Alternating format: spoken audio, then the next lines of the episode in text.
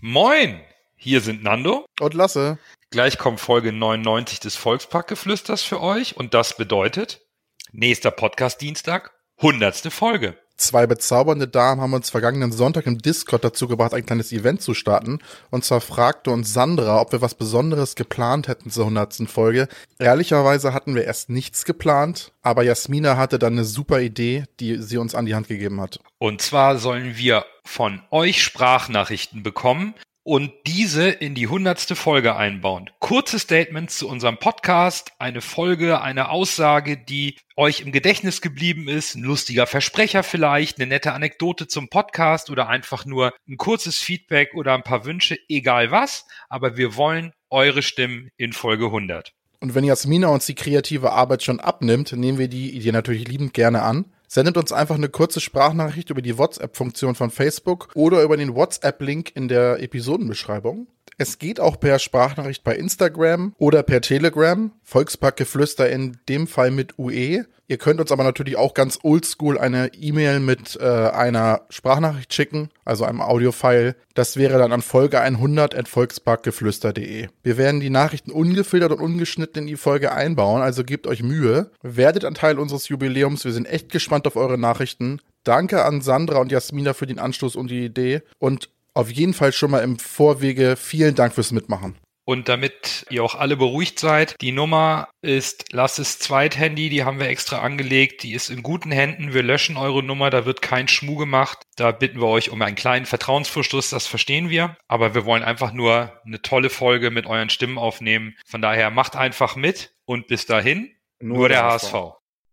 Moin, moin, Hamburg, meine Perle, ich mag dich so HSV schon im Strafraum, Kopfball, Tor! Oh! Flugkopfball! Und da ist er endlich drin! 1 zu 0 für den HSV und es ist kein Zufall! Jetzt aber die Szene, Bakary hat er nicht gewürfen, alleine aufs Tor zu! Bakker Machine! Ja! 1 zu 0! Tabellenführer und Sieger dieses Spitzenspiels ist nur ein Club und das ist nur, nur der HSV. Moin, ihr Lieben, willkommen zur 99. Folge des Volksbackgeflüsters mit Nando, Fiete, Berger und Lasse. Wir müssen zum ersten Mal in der laufenden Zweitligasaison über eine Niederlage des HSV diskutieren, denn unser HSV hat am Sonntag zu Hause gegen Bochum leider mit 1 zu 3 verloren. Zum Glück ist bei Jerry Duziak nur eine Prellung diagnostiziert worden, auch wenn sein Einsatz gegen Heidenheim noch fraglich ist. Deswegen bleibt es dabei, wie auch vor dem Spiel. Nahezu alle Spieler waren fit, bis auf Rick van Drongelen und Coach Tune hat uns wie immer mit einigen Änderungen in der Startelf überrascht. Ambrosius, Kittel und Narei raus. Dafür Hand, Winsheimer und Jatta rein. Coach, irgendwie sind die Maßnahmen verpufft.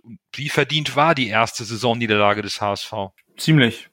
Ziemlich deutlich. Ich habe es ja eigentlich auch so ein bisschen, wir haben das ja zusammen in, in Discord gesehen, auf jeden Fall die, die zweite Hälfte. Was mich immer gewundert hat, ist, dass man äh, auch Bochum gut aussehen lassen hat. Also man hat äh, so gespielt, ist voll in die Falle von Bochum gegangen, dieses hohes, hohes Pressing man hat zu selten oder zu spät halt versucht, über das Pressing hinüber zu spielen und immer versucht, in den, ähm, den Spieler mit dem Rücken zum gegnerischen Tor anzuspielen und, und das hat man dann auch, dann auch nicht, nicht gut hingekriegt. Ähm, man hat nie versucht, diesen, den Platz, der eigentlich hinter der, der hohen stehenden Bochumer Abwehr da war, da hat man nicht einen Baccariata in Szene gesetzt, man hat nicht mal versucht, einen Leibold in Szene zu setzen, Winsheimer auch nicht. Das ist, hat einfach äh, gefehlt und äh, Torgefahr war ganz klar ein Minus, denn bis auf den Elfmeter haben wir eine Chance von Aaron Hunt, die mit 0,05 beworben ist und Winsheimer hat eine mit 0,01. Also insgesamt haben wir einen, einen Expected Goals von 1,08. Ähm, wenn man da dann die 0,76 für den Elfmeter rausholt, dann weiß man auch schon, dass da ganz einfach, ähm, das war einfach nicht genug. Was mir so statistisch auch so ein bisschen äh, den Eindruck so bestätigt, wir haben die meisten äh, Zweikämpfe verloren, nur 47 Prozent unserer Zweikämpfe haben wir gewonnen. Dass unsere Passquote durchschnittlich äh, bei 76 Prozent lag, zeigt auch, dass jeder vierte Pass ein Fehlpass war. Das Lustige ist, Bochum hat, hat nur 77 Prozent Passquote, aber irgendwie das Gefühl bei denen waren die Pässe doch genauer als bei uns, aber es kann auch sein, dass man das mit der Vereinsbrille sieht. Auf jeden Fall, ähm, das war ein kollektives Versagen. Ich habe mich noch nie so schwer getan mit den äh, Man of the Match äh, für Spiel, weil ich fand, kein einziger HSV-Spieler konnte so wirklich seine Leistung ähm, Sonntag gerechtfertigen. Ich war ja direkt vorm Spiel überrascht und das ist auch mein erster Punkt, den ich gerne ansprechen würde, dass Ambrosius auf der Bank saß. Dass Tune in der bisher so stabilen Abwehr ausgerechnet den bis dato sehr souveränen Ambrosius rausgenommen hat, das hat mich so ein bisschen gewundert und das habe ich nicht so ganz verstanden, ob es jetzt nur eine Pause war, weil er auf Länderspielreise war, aber da habe ich gedacht, huch, warum reißt er ausgerechnet dieses stabile Gebilde auseinander? Ich denke mal, darauf kann man es runterbrechen. Ne? Ich bin ziemlich sicher, dass er ihn wegen der Länderspielpause rausgenommen hat. Am Ende war es die komplett falsche Entscheidung. Wir haben ja vor dem Spiel auch so ein bisschen per WhatsApp geschrieben und da habe ich auch direkt in, bei uns in die Gruppe ja geschrieben, äh, ohne Ambrosius. Man sieht, das ist der mit seinem jungen Alter trotzdem der wichtigste Mann in der Abwehr. Wichtiger als Leistner sogar noch. Oder wichtiger als Haier. Also Ambrosius ist der legitime Abwehrchef. Stabilste Säule in der Abwehr, kann man sagen. Bin mir jetzt nicht sicher, ob wir mit Ambrosius gewonnen hätten. Also das äh, dazu haben alle anderen viel zu schlecht gespielt. Äh, die, die ganze Mannschaft hat schlecht gespielt.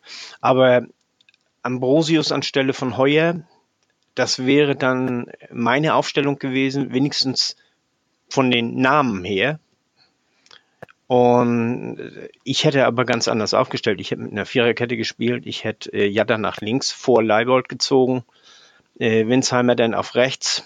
Jimera als rechter Verteidiger und so.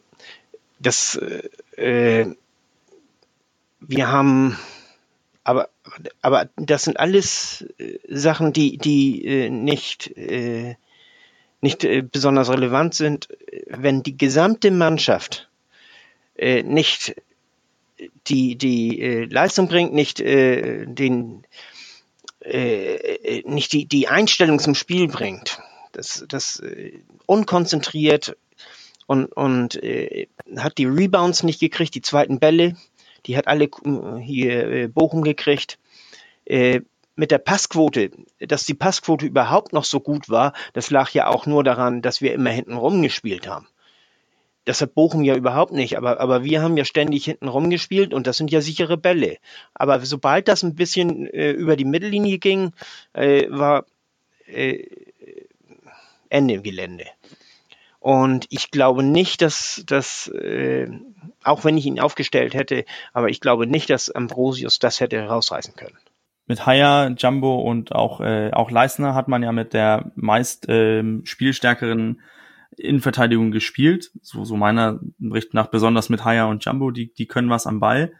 Ähm, leider hat man den Raum, den, äh, den Bochum geschaffen hat, für uns nicht ausgenutzt, weil man immer die, in meinen Augen, falsche Entscheidung getroffen hat. Man hat immer äh, Onana oder auch Hand angespielt, ähm, obwohl die direkt ein oder zwei Bochumer im Rücken hatten und nicht ähm, drehen konnten und, und äh, sobald die den Ball irgendwie abgelegt haben auf zurück auf Haya, auf Eisner oder auf Jumbo, war sofort wieder Druck auf diesen, diese, diese Person. Also hat man dann zurück nach Ulreich und dann von Ulreich hat dann versucht, einen Ball nach vorne zu schlagen, ohne, aber da war, da war Bochum dann auch schon wieder aufgerückt oder hatte die Lücken zugemacht.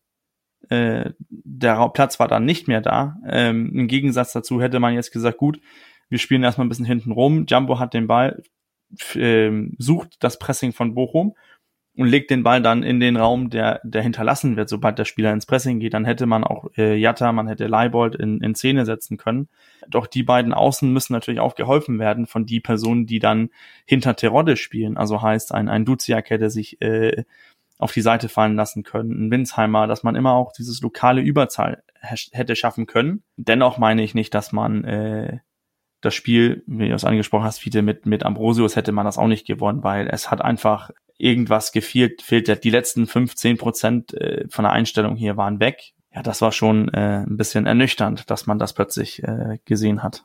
Also, dass wir das Spiel jetzt plötzlich gewonnen hätten mit Ambrosius, davon gehe ich auch nicht aus.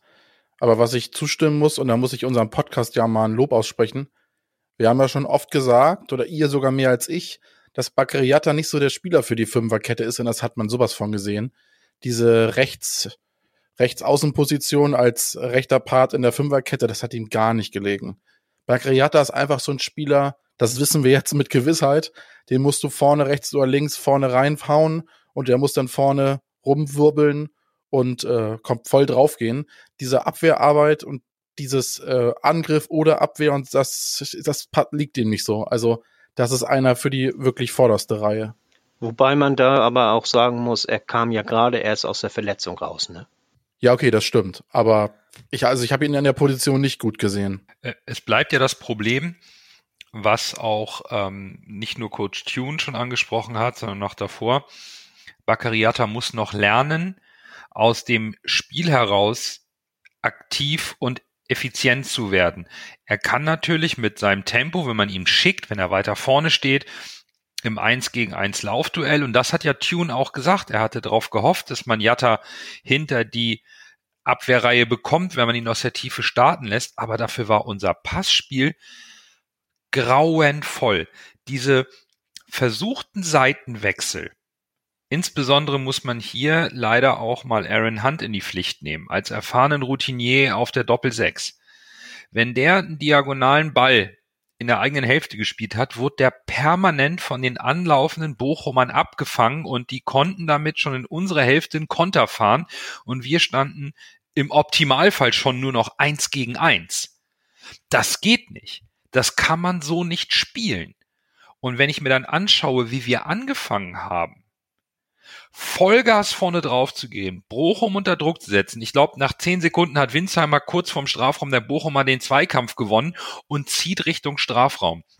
Als ob wir dann nach wenigen Minuten, weil wir das Tor nicht machen, nur einen Schuss gehabt hätten, Patrone weg und dann ging nichts mehr und dann hat Bochum uns mit genau den gleichen Waffen geschlagen und wir waren diesmal nicht in der Lage, uns da rauszuspielen. Das hat mich unglaublich geärgert, dass wir während des gesamten Spiels keine einzige Lösung gefunden haben, auch nur ansatzweise Bochum mal richtig unter Druck zu setzen und die Räume zu nutzen, die sich durch diese hoch anlaufenden Bochumer geboten haben.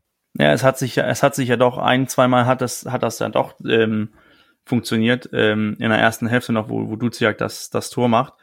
Da hatte man zwei Situationen vorher, wo man eigentlich diesen Raum hinter der, äh, der hochstehenden Abwehr auch findet und ausnutzt. Und sobald das passiert ist, gehen die Bochumer automatisch ein, zwei Meter ähm, zurück. Und dadurch kommt dieses, ähm, dieser Zwischenraum für, für Duziak, den er beim nicht gegebenen Treffer perfekt ausnutzt. Leider mit einem korrektes Abseitstor. Aber es war eigentlich so einfach, auf jeden Fall einen Gegenzug zu machen. Aber irgendwie hat das nicht funktioniert, weil immer von der Defensive aus versucht wurde, den, den Ball auf Onana auf Hand zu spielen oder auch auf Duziak und die konnten nicht wenden, weil permanent ein Bochumer einfach hinten drauf war. Und wenn man dann versucht hat, irgendwie sich ähm, den Ball nach vorne zu legen, hat man zu spät reagiert oder war einfach ähm, zu schlecht im, im Passspiel. Und das war einfach äh, über die ganze Linie heraus einfach nicht gut genug. Das war erstmal ein, ein Wegschuss alle taktischen Überlegungen, die ihr da anstellt, äh, setzen ja eines voraus, dass die Pässe auch sitzen, dass sie genau gespielt werden, dass die ankommen. Und wenn die nicht ankommen, und das taten sie gestern, äh, hier Sonntag nicht, äh, dann ist äh, Hopfen Malz verloren, dann braucht man sich über Taktik keine Gedanken machen. Dazu kommt, äh, dass man natürlich auch noch zugeben muss, dass es klingt jetzt vielleicht wie eine Ausrede, aber zum Beispiel das Tor von Blum das war ja, das war ja ein Weltklasse-Tor, wie er den da reinhaut. Also es war ja, ich wusste gar nicht, dass der Blum so ein guter Fußballer ist, ehrlich gesagt. Ich hab, ich kenne den, der schon, hat schon bei diversen Vereinen gespielt. Also, dass der sowas drauf hat, das äh, war entweder Zufall oder das ist, war mir nicht bewusst. Und dann muss man noch so dazu sagen, dass Blum an, bei dem Foul an Duciak auch durchaus hätte rot sehen können und dann hätte er das Tor gar nicht schießen können, weil er gar nicht mehr auf dem Platz gewesen wäre, ne? Ist halt maximal blöd gelaufen. Für mich ähm, ist das sogar klar rot. Das, da gibt's für mich auch keine zwei Meinungen. Ich habe mir das auch nochmal in Ruhe angeschaut, nicht, äh, nicht nach dem Spiel, ein bisschen später nochmal die Szene. Der geht mit offener Sohle voll rein und ich verstehe nicht, warum der Video Assistant Referee im Kölner Keller nicht sagt, lieber Schiedsrichter, das musst du dir unbedingt nochmal anschauen. Das war ein knallhartes, brutales Foul. Und dass dann ausgerechnet der Blum danach so ein Tor macht, das ist natürlich doppelt ärgerlich.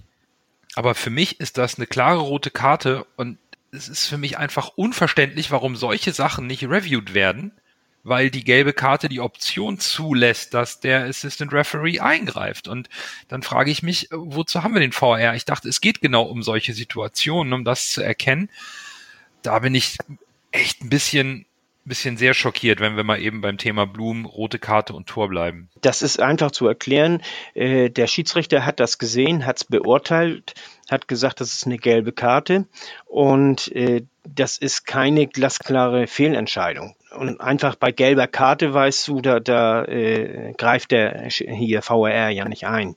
Und, und äh, letztendlich will man ja auch nicht mehr, dass der VAR bei jeder, in Anführungsstrichen, Kleinigkeit eingreift. Aber der Schiedsrichter muss das auch sehen. Also das, äh, das, und der Schiedsrichter, der, der war schlecht. Das muss man ganz klipp und klar sagen, der war schlecht. Deswegen haben wir nicht verloren. Auf keinen Fall, aber der war schlecht. Den, den Freistoß an Duziak, ja, der war hart. Hätte in, in äh, einigen Situationen vielleicht auch rot geben können, aber glasklares Rot war das für mich bestimmt auch nicht. Ich finde, Gelb war okay, war ein hartes Foul, aber er kommt einfach zu spät. Hartes Einsteigen, ja, muss man nicht rot geben. Gelb okay und dass Blum so ein Tor danach macht, ist natürlich doppelt bitter. Aber ich glaube, auch gegen zehn Mann, tut mir leid, ich glaube, wir hätten das Spiel da nicht rumgerissen. Wir haben ja gesehen, das Elfmeter-Tor, was, was wir gemacht haben, diese, diese, das, das Aufblumen, dieses, yay, jetzt kommen wir, das, das hat mir auch gefehlt. An, anstelle fand ich einfach, Bochum hat einfach weitergemacht und der HSV so ein bisschen geschockt, ey, das könnt ihr nicht, wir haben gerade ein Tor gemacht. So kam mir das ein bisschen vor und die Trotzreaktion ist ausgeblieben. Wir waren, wir waren einfach kollektiv nicht zur Stelle in, in, in dem Spiel und haben einfach kollektiv verloren. Also steht schon völlig außer Frage, dass wir nicht aufgrund des Schiedsrichters verloren haben, wobei ich diverse Zweikampfentscheidungen nicht nachvollziehen konnte. Und darauf will ich es jetzt auch nicht beschränken. Wir haben aus ganz anderen Gründen verloren. Die haben wir hier auch schon ähm, angesprochen. Aber äh, das ist so eine Szene, genau wie der Ausgleich und dann der Vierfachwechsel, wo Tune sich komplett verspekuliert, wo wir natürlich auch durch eigenes Verschulden Dinge wegwerfen, die in der Form nicht zu erwarten waren. Ich habe uns da schon etwas weiter gesehen und, und bin erstmal ein bisschen ernüchtert nach diesem Spiel. Es ist zwar nur die erste Saisonniederlage, das muss man auch in Relation setzen zum Saisonstart und zu einem Entwicklungsprozess gehört eben auch mal eine Delle und aus der muss man halt schnell wieder rauskommen. Ich verstehe aber auch, dass innerhalb der Fan- und Mitgliedschaft und auch in den Medien sofort wieder Vergleiche zu den Vorjahren gezogen werden, wo man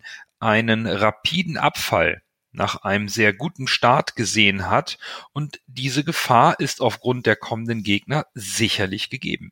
Ist der Abfall jetzt so rapide? Das sehe ich nämlich nicht so. Und das, das stört mich auch so ein bisschen bei der, bei der Berichterstattung, weil das jetzt, man dreht das so ein bisschen um, drei Spiele ohne Sieg haben gegen Pauli 2-2 gespielt, wo wir in Weiten das bessere Team waren.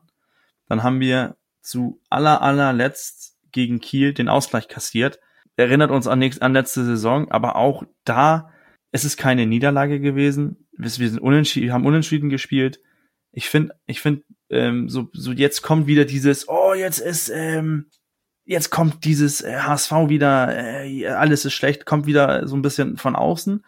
Ah, ich habe ein richtig schlechtes Spiel gesehen gegen Bochum. Alle anderen Spiele, es waren nicht alle Spiele gut, aber es waren ganz bewusst auch nicht alle Spiele schlecht. Und ich finde, man vergisst ganz schnell, weil wir nur 2-2 gespielt haben mit Pauli, dass wir da das deutlich bessere Team waren. Aber das ist, das tut ja jetzt nicht zur Sache, weil jetzt kann man sagen, drei Spiele ohne, ohne Sieg. Und jetzt kommt Heidenheim. Die waren letztes Jahr Dritter und wir nur Vierter. Die sind dann plötzlich äh, Favorit und es wird auch nicht einfacher gegen die nächsten Gegner. Aber jetzt sofort äh, Krise auszurufen und sagen, alles ist, alles ist schlecht und so weiter, was so ein bisschen, was so mein Gefühl ist, dass, dass Leute so ein bisschen, uh, jetzt wackelt das ganze Konstrukt wieder. So sehe ich das, so sehe ich das überhaupt nicht. Ich, ich finde auch die Aussagen von, äh, von Tune, Mutzel und auch Bold, dass man man weiß, man war nicht gut genug Sonntag. Das war einfach nicht gut genug. Und man muss daraus lernen. Hoffen wir, dass es mal ein, Ausrutsch, Ausrutscher ist und nicht einfach, äh, dass das jetzt eine permanente äh, Abgangsspirale ist. Aber Sonntag waren so viele Spieler halt unter Niveau. Das glaube ich auch wird sich äh, wird Konsequenzen haben in der äh, Startelf für Heidenheim. Also das sehe ich auch nicht unbedingt als, als äh, Tendenz, wenn man es wenn man's richtig nach den Punkten sieht. Ja, also wir haben fünfmal gewonnen, dann haben wir zweimal unentschieden, jetzt haben wir verloren.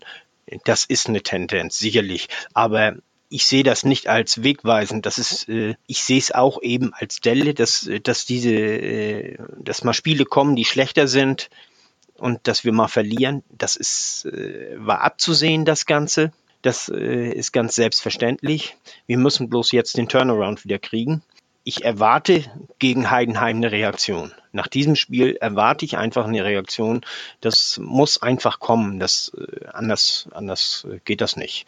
Also da, da muss wirklich eine Reaktion kommen. Äh, nichtsdestotrotz mache ich mir ein bisschen Sorge darüber, dass wir auch in der, weiterhin in der zweiten Liga gegen dieses probate Mittel, uns ein bisschen ruppiger anzugehen und hart anzulaufen und mit Pressing noch nicht die spielerischen Mittel finden, um uns da rauszulösen. Da habe ich erwartet, dass wir irgendwann mal da ein, ein Mittel finden, um das zu lösen. Jetzt habe ich noch zudem äh, bei mir in der Firma zwei äh, Kollegen, mit denen ich am Montag immer über den HSV spreche und ähm, da gab's äh, netten Kommentar, den ich hier gerne reinwerfen würde. Äh, und zwar von meinem äh, Arbeitskollegen Johannes. Also liebe Grüße an der Stelle, auch an Michael. Das macht immer morgens Spaß beim Kaffee, es sei denn, wir haben verloren.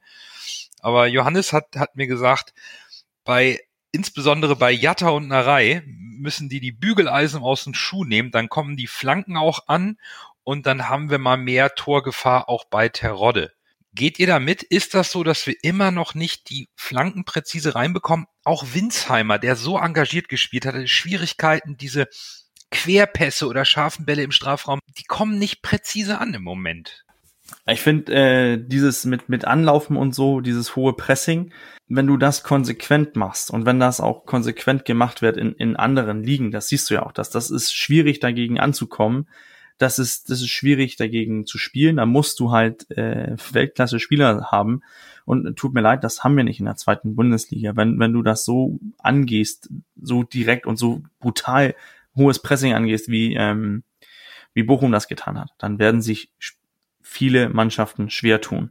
Man kann das lösen, man hätte drüber spielen können, hätte diese Räume, die man primitiver spielen können, habe ich ja auch äh, ein bisschen angedeutet in der, in der Halbzeit, dass ich finde, man sollte ein bisschen primitiver spielen. Aber das hat man irgendwie nicht hinbekommen, weil man immer noch gedacht hat, wir versuchen das auf, auf spielerische Art und Weise zu lösen. Und das ist halt, da braucht man eine andere Qualität, wenn das, wenn das Pressing so brutal ist wie das von, von Bochum. Und das war sehr, sehr gut anzusehen. Das sieht man auch bei den, auf den PPDA Statistics. Wir, wir hatten nicht viel Ruhe bevor wir irgendwas Defensives machen mussten. Aufbauspiel war ja komplett ähm, gestört von Anfang an. Mit den Flanken, das ist mir auch irgendwie so ein bisschen zu simpel, denn dann, ähm, wenn du immer flankst, alles gut und schön, aber wenn eine Abwehr steht, dann haben die einen Torwart, dann haben die zwei große Kanten hinten drin und dann köpfen die dir einfach alles weg, weil die organisiert sind und du dann in den Lauf irgendwie flanken musst. Also ich weiß nicht, ob ich jetzt nicht, ob ich mehr Flanken sehen möchte oder einfach nicht. Ich, ich finde, das ist einfach zu simpel gekauft. Denn, dann ähm, das ist auch einfach zu verteidigen, wenn man das so sagen darf. Wenn, wenn man organisiert ist. Wenn, dann musst du flanken, wo die gegnerische Abwehr nicht organisiert ist und wo die Spieler nicht in, in Deckung irgendwie Zone oder, oder Manndeckung genommen sind in unseren guten Spielen haben wir uns ja teilweise Anfang der Saison sehr gut aus dem Pressing, auch, auch aus dem sehr aggressiven Pressing rausspielen können. Bloß wie gesagt, äh, auch da müssen die Pässe denn auch sitzen. Also das geht nur, wenn du einen, gezielten Pass spielen kannst und äh, im Notfall musst du, wie äh, Berger ja auch sagt, äh, den Ball auch mal lang und weit nach vorne äh, dreschen. Und äh, mit Jatta zum Beispiel hätten wir einen guten Abnehmer gehabt, der ja schnell nach vorne ist. Und äh, wenn er dann so über die über die Seite kommt, äh, kommen kann und dann äh, Terodde dahinter rein, äh, dann kann er ihn reinspielen und äh, in den Lauf spielen und das geht. Wenn die Innenverteidigung erstmal wieder steht, die, die Innenverteidigung von Bochum ist nicht schlecht, die ist gut. Und, und überhaupt das Zentrum haben sie sehr gut, ver, äh, ver, äh, sehr gut dicht gemacht. Und deswegen kommen die Flanken einfach nicht an. Letztendlich sind wir aber trotzdem eine Mannschaft, äh, die übers, über, übers äh, die Saison gesehen eigentlich äh, relativ oft den Ball in den 16er bringt und von da aus erst äh, schließen wir es ab. Und das haben wir gegen Bochum einfach nicht geschafft.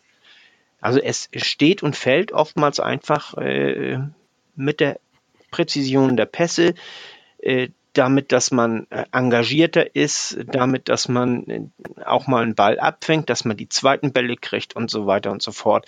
Da muss man einen Tick intensiver sein, einen Tick schneller, gedankenschneller vor allen Dingen. Man muss bei 100 Prozent sein. Mit 95 Prozent, was wir allerhöchstens am Sonntag hatten, läuft es nicht. Also es, es läuft immer wieder auf dieses eine, auf diesen einen Punkt hinaus. Wenn ich mir den Kader jetzt so angucke und dann die Spieler Narey und Jatta sehe, die jetzt von deinen Arbeitskollegen angesprochen wurden, das sind für mich eher so die Leute, die du per, per langen Ball schickst, die dann so versuchen, die Abwehr zu hinterlaufen. Das sind jetzt für mich nicht die typischen Flankenspieler. Außer du äh, sagst, du spielst den Ball nach vorne und zählst als Flanke einen flachen Pass in die Mitte. Nur das Problem ist, die beiden sind ja so schnell, da muss Terodde ja erstmal hinterhergekommen sein. Wenn du jetzt sagst, du spielst schnell nach vorne auf Narey und Jatta, dann die beiden laufen an. Hinterm Jatta kommt ein Terodde, der ist zwar auch einigermaßen schnell, aber nicht hinterher. Und äh, letztes Jahr war der eher so Leibold, der Spieler, der für uns so die richtigen klassischen Flanken geschlagen hat. Das hat sich jetzt durch Tunes Spielweise so ein bisschen verlagert und er ist nicht mehr, nicht mehr der Hauptvorlagengeber. Von daher ist das für mich so eine andere Spielweise, die jetzt unter Tune gespielt wird. Wie gesagt, Jatta und Nare sind eher die Leute, die so ein bisschen lang geschickt werden und dann versuchen, die Abwehr zu hinterlaufen. Und das, wenn Jatta einen Spieler vor sich hat oder in letzter Reihe ist, dann sieht, dann wird sie auch immer gefährlich. Man sieht ja, wenn er alleine aufs Tor zugeht oder wenn er schnell, wenn er einen Gegenspieler hat, den er noch ausdribbeln kann, dann ist er ja meistens vorbei und dann wird sie auch meistens brandgefährlich. Nur diese Situation haben wir jetzt aufgrund seiner Rolle jetzt rechts in der Fünferkette auch so ein bisschen gefehlt gegen Bochum. Äh, bezüglich Flanken sind, muss ich deinen Arbeitskollegen in gewissem Maße zustimmen, sind Narey und und Jatta nicht die typischen Flankenspieler, die jetzt eine hohe Flanke schlagen, wo dann Terode mit dem Kopf kommt und dann das Ding reinnickt. Also äh, das ist nicht deren Spezialität, das stimmt schon. Ich meinte damit, und oder wir haben da auch nicht nur über die hohen Flanken gesprochen, sondern natürlich auch über die die Pässe, die man aus dem Tempo heraus, wenn man am Verteidiger vorbei ist, auch flach scharf in den Strafraum spielen kann, wo ein Terodde dann mit seinem Instinkt und seiner Qualität auch sich reinschleicht in den Strafraum, nur einen Fuß hinhalten muss oder das Ding direkt nehmen kann. Das fehlte mir, auch mir ein bisschen in den letzten Spielen, dass man diese Qualität von Terodde im Strafraum nutzt. Gegen Bochum ist mir halt aufgefallen, dass wir mehr, äh, dass wir diese Idee gar nicht hatten und Winsheimer irgendwann versuchen musste, aus der zweiten Reihe abzudrücken, weil, weil wir diese Spielidee nicht hatten. Die ist, wie der Coach richtig angesprochen hat, einmal passiert, als Duziak leider am Abseits stand. Da haben wir es mal gezeigt, wie es geht. Aber es kann schon sein, dass, ähm, auch wo du Leibold ansprichst, da kommt jetzt offensiv gerade auch sehr wenig, auch wenn wir natürlich nicht wieder 19 Vorlagen erwarten können, direkte Torbeteiligung. Aber auch da kommt offensiv wenig und äh, da muss man jetzt irgendwie anderweitig Lösungen spielerischer Natur finden, um defensiv weiterhin stabil zu stehen, was wir halt gegen Bochum auch nicht getan haben, aber auch um vorne weiterhin unsere Stärken mit einem Simon Terodde auszuspielen. Ähm, das mit den mit äh, Jattas Schnelligkeit, da, dass er so viel schneller ist als Terodde, äh, das stimmt zwar, aber dafür geht der Ball ja erstmal auf den Flügel zu Jatta, dann spielt Jatta den Ball in die Mitte und dann sollte Terodde eigentlich schon auch schon da sein, Lasse. Also das, das sollte äh, hinhauen. Also äh, Terodde darf dann gar nicht auf gleicher Höhe mit, mit Jatta sein, denn ist er nämlich schon zu weit äh, hier vorne und, und kann den nicht mehr reinlegen. Dann ist er ja schon beim, beim Torwart zu der Zeit.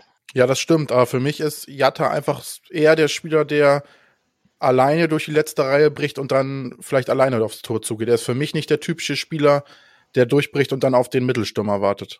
Er braucht ja gar nicht warten. Also das ist, wenn er hier reinspielt äh, und, und Terodde kommt angelaufen oder auch Winsheimer, äh, Winsheimer ist ja auch nicht gerade langsam, dann braucht er bloß reinspielen und, und äh, einer von beiden äh, kriegt ihn oder eventuell äh, sogar ein hier Abwehrspieler, der versucht zu klären und schießt ihn dann rein und, und äh, weil alle laufen ja in Richtung Tor. Das ist für einen Abwehrspieler ist das eine ganz äh, bescheuerte Sache, weil du, du kannst den Ball, den Fuß gar nicht so richtig reinhalten, weil du musst ihn ja zurückholen, den, den Ball und, und äh, bist aber in der Vorwärtsbewegung und, und das geht, geht äh, anatomisch schon sehr schlecht und äh, von daher ist, ist das eine ganz undankbare Sache für den Abwehrspieler. Und äh, deswegen ist das eigentlich ein ganz adäquates, äh, eine ganz adäquate Lösung. Aber du musst den Ball eben erstmal äh, zu Jatta oder, oder auch Leibold oder sonst irgendjemanden bringen oder Reihe oder äh, wer das denn gerade ist. Also zu einem der schnellen Spieler auf die Außen und damit die dann den Ball, den scharfen Pass in die Mitte spielen können. Es ist sicherlich schwierig, jetzt äh, noch tiefer in der Analyse zu gehen. Ich glaube, wir haben alle Punkte abgedeckt, die das Spiel ähm, erklären, warum wir da nicht gut ausgesehen haben, warum wir verloren haben. Das Wichtigste wird sein, dass die Mannschaft es schafft, sich wieder aufzurichten, die Lehren draus zu ziehen und dann in Heidenheim wieder äh, einen positiven Weg einzuschlagen. Und richtig schwer wird es, glaube ich, jetzt bei der Wahl zum Man of the Match. Dann erst Groh, der den Ball übernimmt. Halblinke Position zu Mackert. Er sollte schießen. 25 Meter am ersten frei. Schuss auf das Tor. Tor! Tor! Ein herrlicher Treffer. Ein wunderbarer Treffer. Angeschnitten. Der Ball fliegt da unhaltbar rechts ins Eck. Wenn wir jetzt einen Ball hätten, würde ich es Ihnen nochmal zeigen. Ich habe es mir einfach gemacht. Ich habe einfach den Spieler genommen, der mir am positivsten in Erinnerung geblieben ist äh, von seinem Einsatzwillen her und seinem Mut auch zu Beginn des Spiels, der sich dann einfach mal getraut hat, aufs Tor zu schießen. Und das war für mich dann Manuel Winsheimer, der als junger Spieler, von dem ich nicht erwarten kann, dass er vorne direkt eine Führungsrolle übernimmt, aber der zumindest den Einsatz gezeigt und auch den Willen, vorne irgendwie was zu bewegen, auch wenn er am Ende mit untergegangen ist. Aber das ist nun mal die Regel von, von unserem Man of the Match. Wir müssen einen wählen und positiv ist mir da am meisten halt Manuel Winsheimer im Gedächtnis geblieben. Von daher ist das mein Man of the Match. Fiete? Mein Man of the Match ist äh, Ulreich. Er hat zwar den Elfmeter, durch den wir äh, zurück, äh, also den äh, Bochum verwandelt hat, äh, verursacht. Aber äh, im Grunde genommen auch nur, weil die Abwehr ihn da äh, durch ihr kollektives Schlafen äh, im Stich gelassen hat. Und ansonsten das Tor von Blum, das war unhaltbar. So ein Daddelball wie das 3-1 kann auch mal reingehen. Und ansonsten hat er teilweise wirklich klasse noch Bälle rausgeholt. Also wir hätten mit einem anderen Torwart hätten wir äh, viel höher verlieren können. Und deswegen, wie gesagt, Ulreich, auch, auch wenn das nicht sein bester Tag war, aber im Verhältnis zu den anderen fand ich ihn noch am besten. Okay. Coach, Deine Wahl?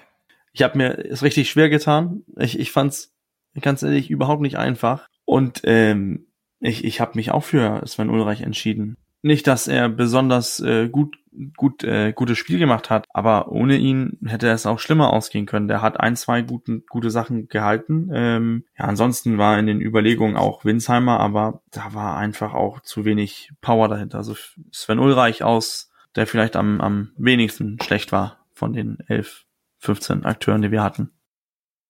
So lasse. Und bei dir? Auch Sven Ulreich gehe ich mit dem mit, was Fiete und Bürger gesagt haben. Für unsere Zuhörerinnen und Zuhörer war es auch nicht einfach. Das hat man auch an dem Voting-Verhalten und der Menge gesehen. Aber da ist Manuel Winsheimer auf Platz drei gewählt worden, auf Platz zwei Toni Leistner und auf Platz eins gehen sie mit euch dreien mit und haben Sven Ulreich zum Man of the Match für das Spiel gegen Bochum gewählt. Sonntag geht's weiter. Ab nach Heidenheim. 13.30 wie immer Anpfiff. Fiete Heidenheim spielt eine durchwachsene Saison. zeigen jetzt im November einen leichten Aufwärtstrend, stehen aber in der Tabelle aktuell ja so im, im Mittelfeld. Ne? Das ist noch nicht Fisch noch Fleisch. Die sind, glaube ich, aktuell Elfter. Wie schwer wird's denn jetzt? Ist der HSV zu angeschlagen oder geht da was? Gegen Heidenheim zu spielen wird immer schwer. Und äh, wenn man sich die letzten fünf Spiele mal anguckt, dann sieht man, dass sie äh, teilweise gegen starke Mannschaften gespielt haben. Gegen Aue haben sie 2-1 verloren. Und Aue, das wissen wir, hat äh, äh, also ist äh, gut drauf. Dann haben sie gegen Osnabrück, die auch gut drauf sind, haben sie unentschieden gespielt.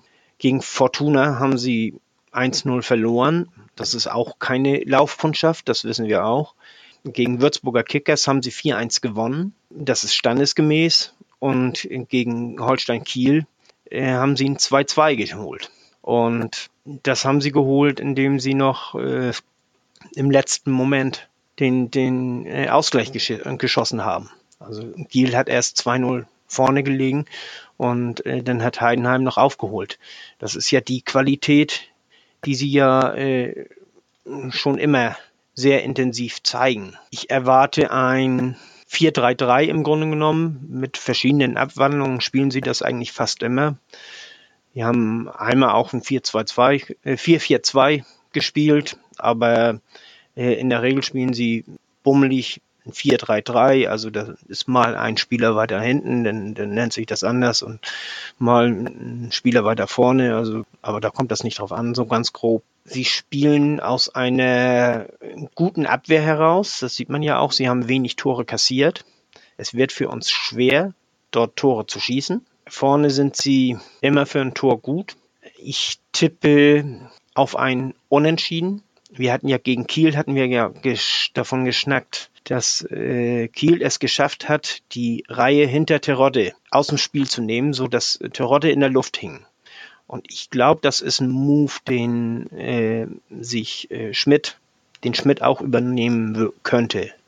Also das, das äh, glaube ich schon. Äh, der wird sich das angeguckt haben, wird gesehen haben. Okay, da können wir ähm, was machen ich denke, das wird ein ähnliches Spiel wie gegen Kiel. Das wird knallhart und wie gesagt, ich tippe auf ein Unentschieden ein 1-1. Ja, nachdem ich mir mal Heidenheims Transferbilanz angeschaut habe, ähm, die haben vier Stammspieler abgegeben, unter anderem natürlich ähm, Dorsch, Kleindienst. Das sind schon Kaliber, die musst du eine Mannschaft erstmal wegstecken. Auf der anderen Seite haben sie mit Kühlwetter aus der dritten Liga einen Volltreffer gelandet für den Sturm. Der steht bei fünf Toren und drei Vorlagen. Und ich glaube, dass Heidenheim sich noch ein bisschen finden muss. Die haben zu Hause bis jetzt zweimal gewonnen und äh, zwei Unentschieden gespielt mit sieben zu zwei Toren. Auswärts sieht's ganz schlecht aus. In Summe zwölf Tore geschossen, elf kassiert. Platz elf klingt jetzt so nach Mittelmaß. Ich glaube schon, dass die ein bisschen stärker sind als der aktuelle Tabellenplatz und dass sie sehr, sehr schwierig zu bespielen sind. Aus meiner Sicht muss Tune, der hat bis jetzt, glaube ich, in jedem Spiel umgebaut, mal äh, gezwungenermaßen, mal aus taktischen Gründen. Wir, wir brauchen langsam mal äh, so eine Stammelf, die vielleicht ein bisschen enger zusammenwächst auf dem Platz, um bessere Lösungen zu finden. Das ist so ein bisschen momentan mein Gefühl. Wir sind jetzt aufgrund der Tabellensituation und den verlorenen Punkten auch irgendwo in der Pflicht oder der HSV ist in der Pflicht, wieder mal drei Punkte einzufahren, um sich vorne zu behaupten ist, ist ein schwieriger Gegner, gar keine Frage. Die werden äh, sich natürlich ähm, darauf einstellen und haben auch Bock drauf, dem HSV erneut ein Bein zu stellen. Davon, das haben sie ja letztes Jahr hervorragend geschafft. Sie haben Qualitäten, insbesondere im Angriff.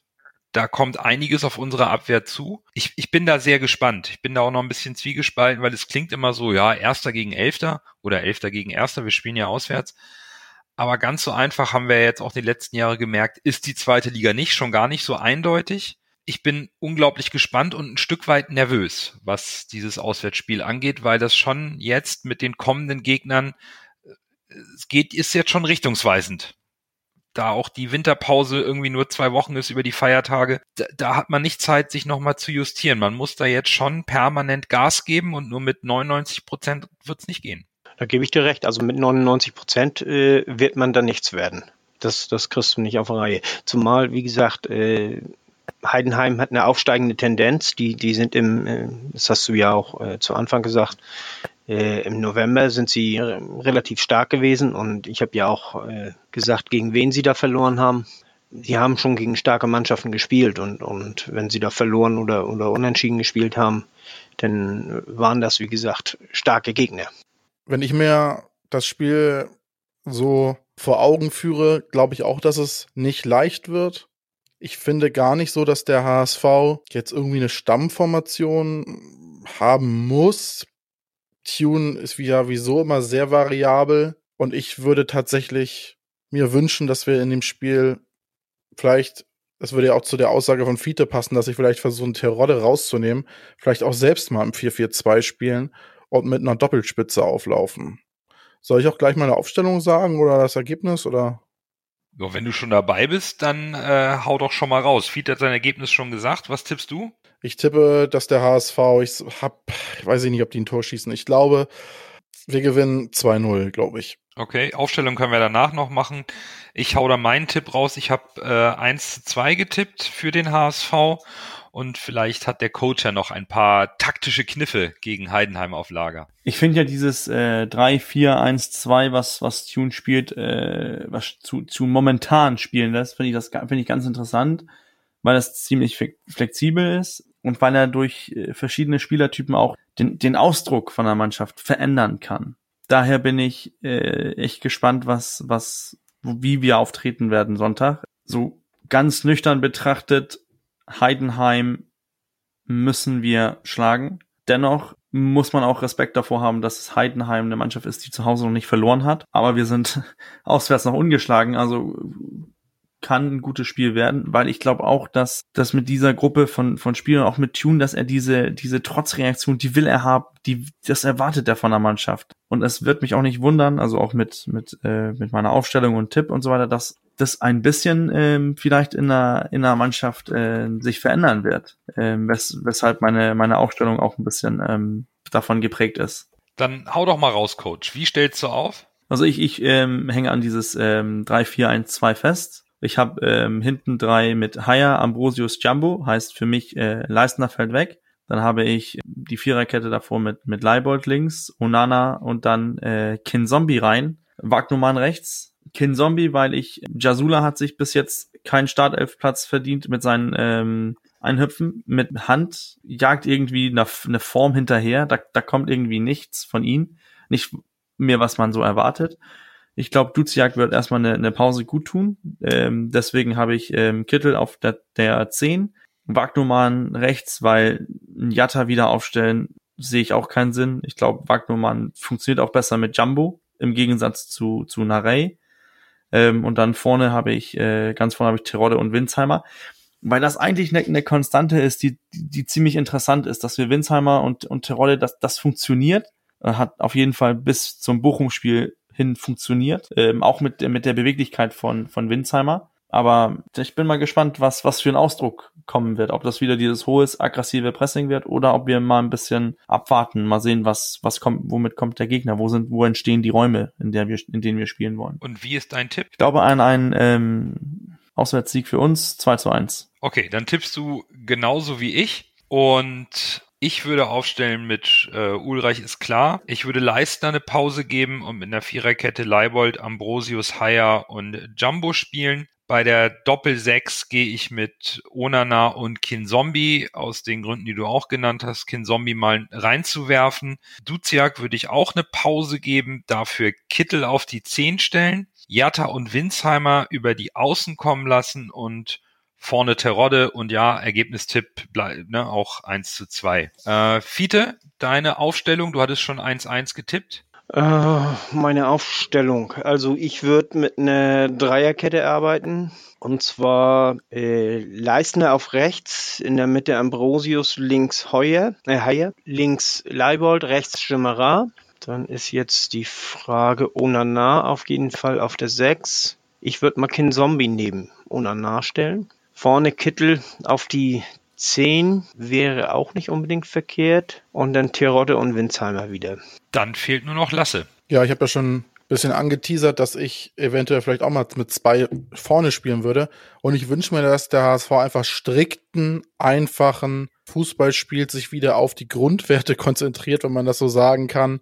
Und ich würde tatsächlich mal mit einem 4-4-2 spielen, ein flaches 4-4-2. Dann würde ich im Tor mit Ulreich, ist klar, links Leibold, dann in der Innenverteidigung Ambrosius und Leistner, rechts Wagnummern in der Abwehrkette, weil ich Jumbo, Jumbo glaube ich, mal eine Pause gönnen würde. Dann würde ich in der Kette davor links Jatta, im Zentrum Haya und Onana, weil die beide relativ ballsicher sind. Ich will gerne in der 100er Folge über ein Tor von Amici sprechen. Von daher würde ich rechts mit Amici spielen und vorne als Doppelspitze Winzheimer und Terodde. So dass, wenn sie versuchen, Terodde aus dem Spiel zu nehmen, dann immer noch einen Winzheimer ganz vorne drin hast. Ja, dann ähm, müssen wir dem HSV mal schreiben, was wir uns wünschen zur 100. Folge, denn das war jetzt die 99. Und der liebe HSV hat uns hoffentlich gehört, hat unsere Wünsche gehört. Wir wollen nächste Woche zur 100. über einen Sieg sprechen. Das ist ganz, ganz wichtig. Und natürlich wünschen wir uns viele Einsendungen für unser kleines Jubiläumsevent zur 100. Also ihr Lieben, schickt uns Nachrichten. Wir freuen uns darauf, ganz, ganz viele Nachrichten in die Folge einzubauen und die vor allen Dingen mal zu hören, was ihr so von uns denkt nach 25 Monaten Volksparkgeflüster. Bis dahin würde ich sagen, bleibt wie immer gesund. Wir hören uns zum nächsten Pod Podcast Dienstag und bis dahin nur, nur der HSV.